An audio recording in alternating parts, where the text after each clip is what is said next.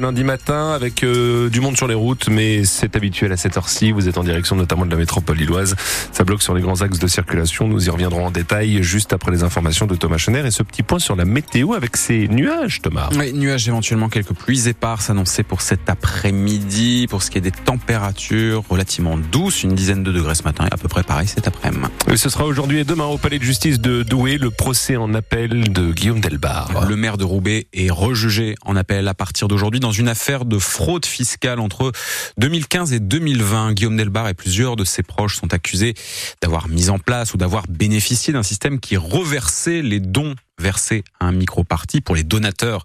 Cela permettait d'empocher à la fois une plus-value et une déduction fiscale. Lors du procès en première instance, Guillaume Delbar avait été condamné mais avait plaidé la bonne foi.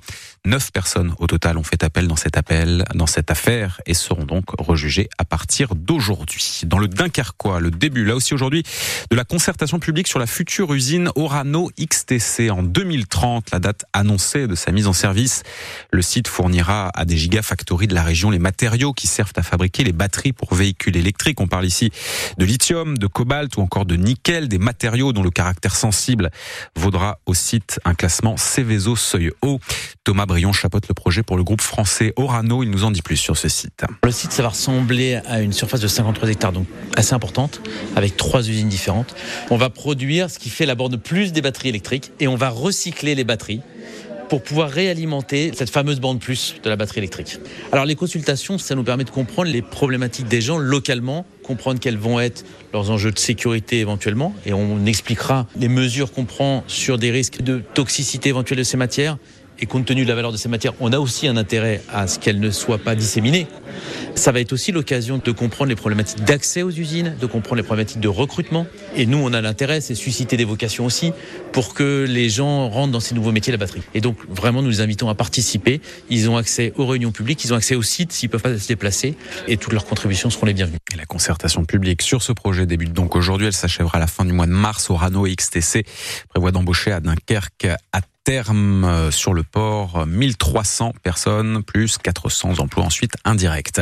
Près de Béthune à Marle-les-Mines, un appel à la grève lancé pour cet après-midi au collège Émile Zola. Des enseignants euh, veulent protester contre la fermeture annoncée dans l'établissement d'une classe de 6e à la rentrée prochaine.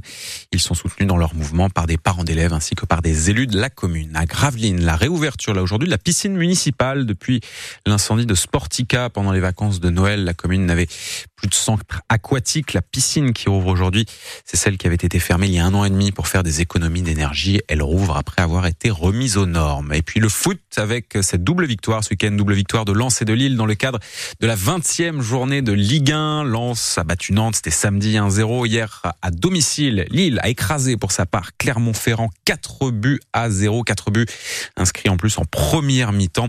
Au classement, le LOSC est donc ce matin quatrième de Ligue 1, sixième place pour le RC Lens.